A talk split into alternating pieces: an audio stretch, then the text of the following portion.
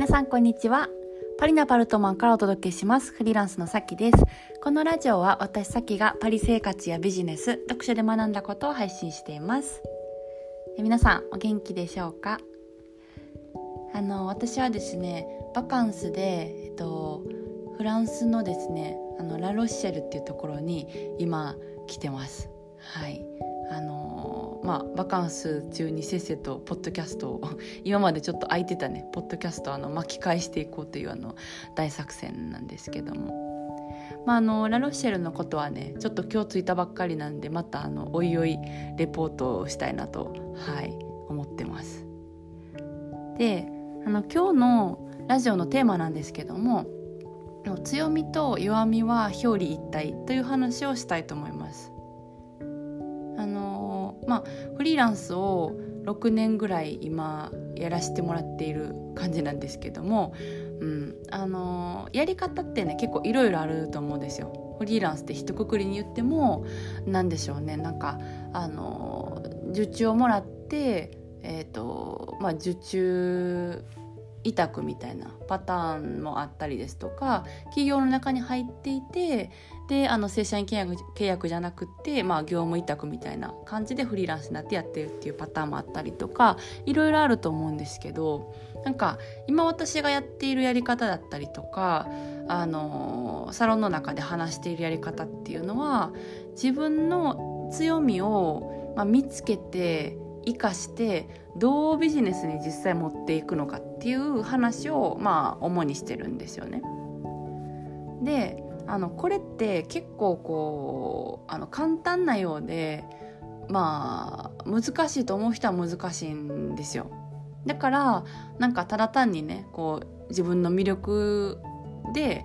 あのお金を稼いでいこうっていうのは夢物語じゃなくてどうやって現実に持っていくかみたいなどうやって実現させるかみたいなことをこう伝えたりとか自分で実際やったりとかしてるんですよね。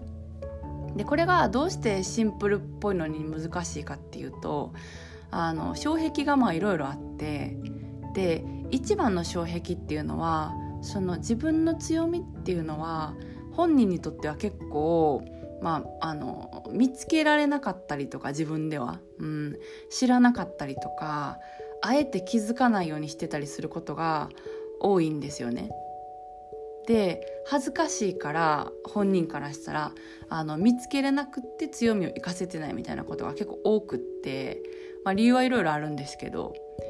でただなんか当の本人からしたらそうなんですけどもう他人からしたら結構バレバレというかあのどう考えてももう漏れ出る魅力みたいな感じだからもうそれを、うんと、本人が自覚して活かせるかどうかに結構かかってるみたいなとこが、うん、あるんですよね。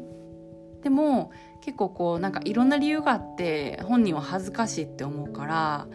ら、うんと例えばこうなんか行動力がすごいあったりとかバリバリやってたりする人っていうのはそれが恥ずかしいからなんか逆にこう緩いっていう言葉を使ったりですとか、うん。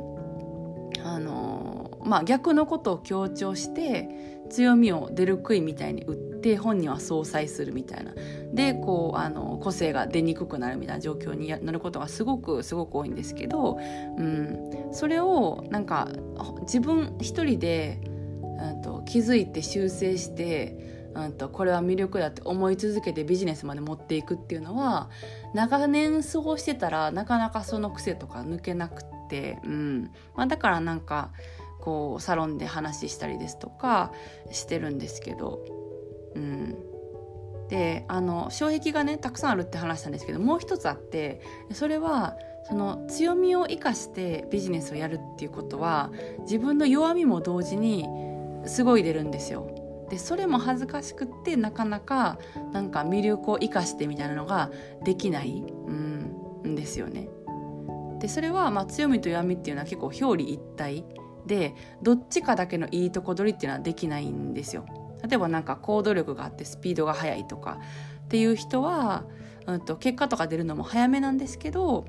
周りにこうあ、えっと、ゆっくりじっくりリスクヘッジしてとか、うん、現実的にみたいなことが逆にできなかったりする。ただ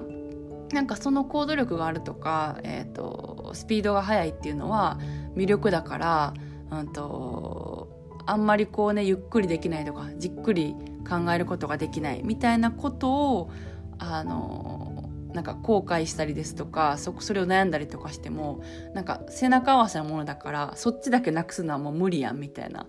話なんですよね。だから結局あの強みと弱みと一緒に生きるみたいなのがすごい大事で、うん、だからこそ結構こう恥ずかしかったりとか、うん、肯定しにくかったりとかするんですけどもはいあともしなんかこれは私はすごいできないとかって悩んでる人がいたら強みが逆にすっごいあるかもしれないんでその裏返しにそれを注目して見つけるのがとってもおすすめです。うん、今日はちょっとそんなことをお伝えしたくてポッドキャストを撮りました。じゃあ、えー、またえー、次回のポッドキャストでお会いしましょう私の最新のお知らせやセミナーは LINE の公式の方でしてますのでよかったら登録していただけると嬉しいです。あとなんか結構出没してるのはですねあのインスタを、まあ、よく使ってるのでインスタとかも合わせて見てもらえたら嬉しいなと思ってます、えー、それではまた次回のラジオでお会いしましょう。今日も素敵な一日をお過ごしください。